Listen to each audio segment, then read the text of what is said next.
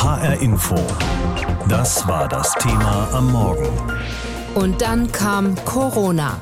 Fehlersuche im Krankenkassensystem. Wir schauen noch mal ein Jahr zurück, 2019, das Jahr vor Corona, das war ein richtig gutes Jahr für die Wirtschaft, für den Arbeitsmarkt, für die Krankenkassen. Überschüsse, Rücklagen haben sich angehäuft, es war gut und die Zukunft sah rosig aus.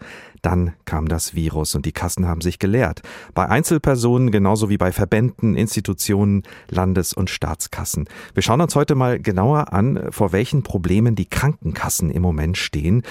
Alexander Schmidt aus der HR Info Wirtschaftsredaktion. Wie gesund sind denn unsere Krankenkassen, die ja einen großen Teil der Kosten in unserem Gesundheitssystem stemmen müssen im Moment? Ja, zurzeit sind sie nicht mehr gesund. Sie rechnen in diesem Jahr mit einem Milliardendefizit von mehr als 16 Milliarden Euro. Darin eingerechnet sind bereits die Folgen der Corona-Pandemie, die die Bundesregierung und die Spitzenverbände der Krankenkassen mit rund dreieinhalb Milliarden Euro beziffern. Das heißt, Corona ist nur ein Problem. Hinzu kommt, seit den 90er Jahren gibt es in Deutschland auch die Pflegeversicherung. Die wird mit dem Geld, das ihr zur Verfügung steht, in diesem Jahr ebenfalls nicht klarkommen. Auch hier werden werden wir tiefrote Zahlen sehen. Und das dürfte im nächsten Jahr wohl ähnlich aussehen. Milliardendefizite bei der Kranken- und der Pflegeversicherung. Das ist interessant, du hast es angesprochen, Corona ist nicht an allem schuld. Es gab auch schon Probleme in der Zeit davor. Welche grundsätzlichen Probleme stecken denn in unserem dualen System der Krankenversicherungen? In einer alternden Gesellschaft wie der deutschen zahlen immer weniger Menschen über ihren Bruttolohn in den Topf, aus dem die Gesundheit und Pflege bezahlt wird. Gleichzeitig werden die Deutschen immer älter. Statistisch gesehen sind wir in unseren letzten Lebensjahren für die Versicherungen am teuersten, wenn wir zum Beispiel häufiger beim Arzt sind, im Krankenhaus oder im Pflegeheim. Es kommt also insgesamt weniger Geld rein und es wird gleichzeitig mehr Geld für mehr Kranke und Pflegebedürftige gebraucht. Und die Pharmaindustrie will mit neuen Medikamenten oder Therapien auch Geld verdienen. Ärzte und Pfleger wollen mehr. Das heißt, das kann irgendwann nicht mehr gut gehen und an diesem Punkt stehen wir. Seit Monaten, äh, vielleicht sogar auch schon seit Jahren wird ja unter Experten diskutiert, dass die Finanzierung des Gesundheitssystems bei uns sich irgendwie ändern muss. Welche Ideen und Lösungsmöglichkeiten liegen da auf dem Tisch? Wir leisten uns in Deutschland noch ein Nebeneinander von 100 gesetzlichen und mehr als 40 privaten Krankenversicherungen. Das gibt es in dieser Form nur noch in ganz, ganz wenigen Ländern.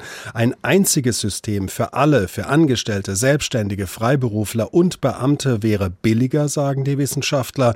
Wir leisten uns darüber hinaus viele große Krankenhäuser, die kosten ein Wahnsinnsgeld. In Zukunft könnten in vielen Regionen genauso gut sogenannte Ärztezentren ihre Arbeit machen. Die sind kleiner und günstiger. Und ein weiterer interessanter Punkt dürfte in der künftigen Diskussion auch das Thema Gerechtigkeit spielen. Denn vom jetzigen System profitieren ja vor allem die Gutverdienenden und die Wohlhabenden, die im Verhältnis zu ihrem Einkommen relativ wenig in den Topf einzahlen. Auch wenn sie zum Beispiel große Immobilien oder Aktienvermögen haben, die werden ja bei der Finanzierung der Gesundheit überhaupt nicht herangezogen. Und wenn wir die Löcher der Krankenkasse wie derzeit geschehen mit Steuereinnahmen stopfen, werden wieder die geringeren und die mittleren Einkommen belastet, aber die Wohlhabenden nicht. Das hieße, auch das ließe sich ändern. Ist denn damit zu rechnen, dass sich was ändert, gerade nach diesem Krisenjahr mit Blick auf die Bundestagswahl? Naja, die Bundestagswahl äh, wird natürlich die Entscheidung bringen, was geschieht in Zukunft. Und da gibt es natürlich immer die Möglichkeit, dass die Stellschrauben, die Bekannten gedreht werden. Die Bundesregierung könnte zum Beispiel die Beiträge der Versicherten anheben, etwa indem sie mehr zuzahlen für Zahnersatz oder für Arztbesuche, so wie wir das 2004 schon einmal hatten.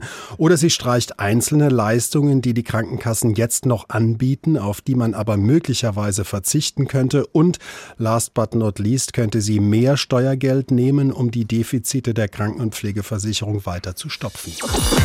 Millionen gesetzlich Versicherte müssen sich auf höhere Krankenkassenbeiträge einstellen, denn ein Drittel der knapp 100 Kassen bundesweit erhöht zum Jahreswechsel die Zusatzbeiträge, darunter etwa die Technikerkrankenkasse oder auch die Barmer. Das sorgt für viel Unmut.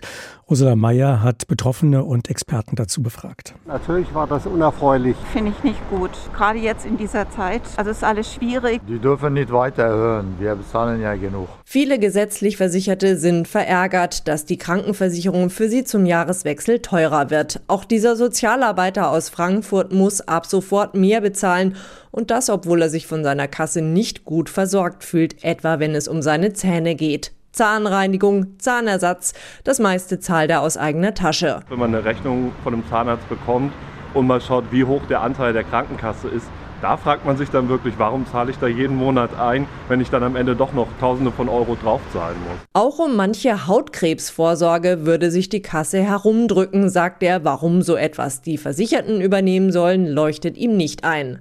Ein anderer kritisiert, man muss überall drauflegen. Tabletten, wenn man verschreiben lässt und so weiter, das hat zugenommen, ja. Gute Erfahrungen hat dagegen zuletzt diese Frau aus Rödermark gemacht. Sie ist 59 Jahre alt und hat eine Knieoperation hinter sich. Die anschließende Physiotherapie hat ihre Kasse übernommen. Die Krankenkasse äh, meldet sich auch ab und zu mal und fragt, ob die irgendwas noch zusätzlich tun können. Also ich bin im Moment schon zufrieden mit meiner Krankenkasse. Selbst wenn es auch für sie teurer wird. Die Beitragserhöhungen waren für Julia Rieder vom Online-Portal Finanztipp vorhersehbar. Schließlich hätten die Kassen durch die Corona-Pandemie auch höhere Ausgaben, müssten etwa Corona-Impfungen und Tests finanzieren.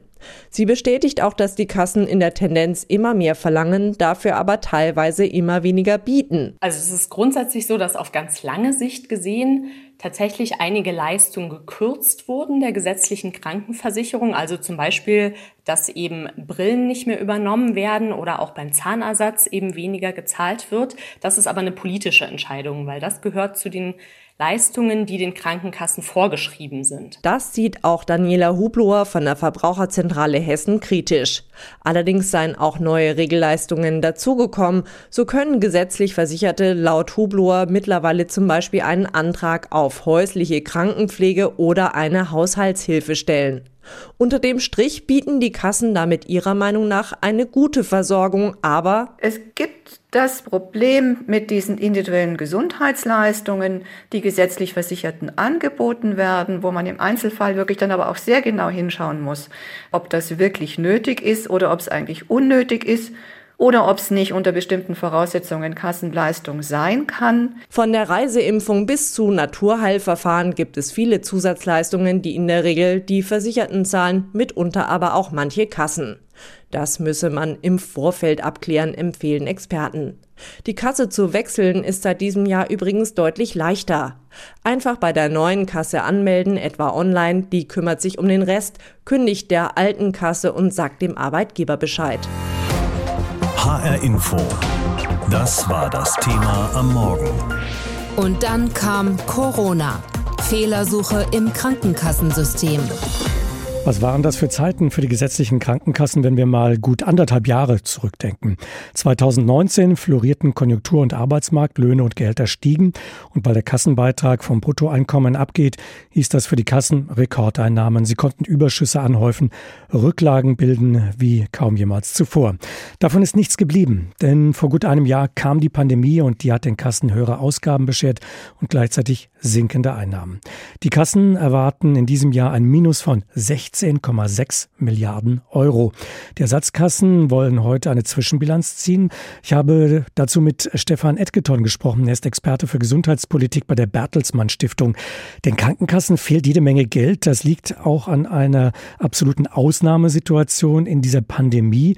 Darum schießt der Bund ja auch kräftig Geld nach, um diese Löcher dort zu stopfen. Und die meisten Versicherten helfen dabei mit, mit höheren Zusatzbeiträgen, die sie zahlen müssen. Also könnte man vielleicht sagen, Problem erstmal gelöst? Ist das Problem erstmal gelöst? Na, vorübergehend. Also solange der Bund zuschießt, ähm, kann man die Beiträge zumindest einigermaßen stabil halten. Die Beiträge sind ja zum Teil in diesem Jahr schon gestiegen.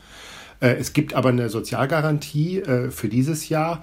Äh, und möglicherweise, wenn die Schuldenbremse jetzt doch länger aufgehoben wird, auch für die nächsten Jahre, äh, sodass der Bund weiterhin höheren Steuerzuschuss in, die, äh, in den Gesundheitsfonds einzahlen kann, damit man die Beiträge weiterhin stabil halten kann. Aber das ist natürlich keine Dauerlösung, es, es sei denn, der Bund entscheidet sich grundsätzlich, den Bundesbeitrag auf Dauer zu anzuheben und zu dynamisieren. Wie viel Schuld, wenn man das so nennen darf, hat Corona an der aktuell schwierigen Lage der Krankenkassen. Wie viel Anteil aber haben dagegen strukturelle Probleme, die es auch vorher schon gegeben hat, die vielleicht jetzt verstärkt zutage treten? Kann man das beziffern? Das ist, glaube ich, im Moment schwer zu beziffern, weil wir noch nicht genau wissen, wie sich die Corona-Krise vor allem in diesem Jahr auswirkt. Ob das, was im letzten Jahr an nicht stattgefundenen Operationen im Krankenhaus zum Beispiel, ob das alles nachgeholt wird. Da sind ja im Sommer zumindest den Krankenkassen durchaus auch Ausgaben äh, weggefallen. Zusätzlich kommen zusätzliche Ausgaben für Corona dazu. Also die Bilanz von Corona kann man im Moment, glaube ich, noch nicht ziehen. Ich glaube aber, dass über den Daumen gepeilt die strukturellen Probleme viel gewichtiger sind. Wir haben schon 2019, also lange vor der Corona-Krise, prognostiziert, dass ab Mitte der 20er Jahre es äh, Defizite in der gesetzlichen Krankenversicherung geben wird, auch wenn die wirtschaftliche Entwicklung äh, so weiterliefe. Einfach aufgrund der Tatsache, dass mehr Rentner in der gesetzlichen Krankenversicherung sind, die weniger Beiträge beisteuern im Vergleich zu den Erwerbstätigen. Die Krise als Chance, das hört man immer wieder für alle möglichen Bereiche. Wie schätzen Sie das ein für das System der Krankenversicherung in Deutschland? Ist die Pandemie jetzt vielleicht die Chance, ein Auslöser, um nach der Bundestagswahl das Thema anzugehen, alles neu zu ordnen? Ich glaube nicht, dass die Krise, die Pandemie allein der, der Auslöser für eine Finanzreform sein ähm, wird, äh, sondern die strukturellen Probleme sollten das sein. Denn ich habe es ja schon gesagt, der Anteil der Erwerbstätigen äh, und der Anteil der Rentner verändert sich in den nächsten Jahren durch den Eintritt der geburtenstarken Jahrgänge ins Rentenalter. Und das muss man auch strukturell lösen. Das hat jetzt mit Corona gar nichts zu tun, sondern da muss man sich einfach entscheiden, will man diese demografische Delle, will man die sozusagen durch einen Steuerzuschuss lösen, will man die über Beitragserhöhungen lösen oder über Kostendämpfung alle diese drei Möglichkeiten bestehen. Möglicherweise wird es auch einen Mix aus diesen verschiedenen Maßnahmen geben. Und es gibt ja auch die Idee, die private Krankenversicherung ganz abzuschaffen, nur eine Versicherung, ein Versicherungssystem zu haben, in das dann alle einzahlen, also auch die Selbstständigen, die Beamten. Da wird ja einiges diskutiert. Haben diese grundsätzlichen Reformen, ja, diese Umstellungen auf ein ganz anderes System eine Aussicht auf Erfolg? Das hängt sicher vom Ergebnis der Bundestagswahl ab. Es gibt da ja Parteien, die das ganz klar fordern unter der Überschrift Bürgerversicherung. Die Union hat sich bisher immer dagegen gesträubt.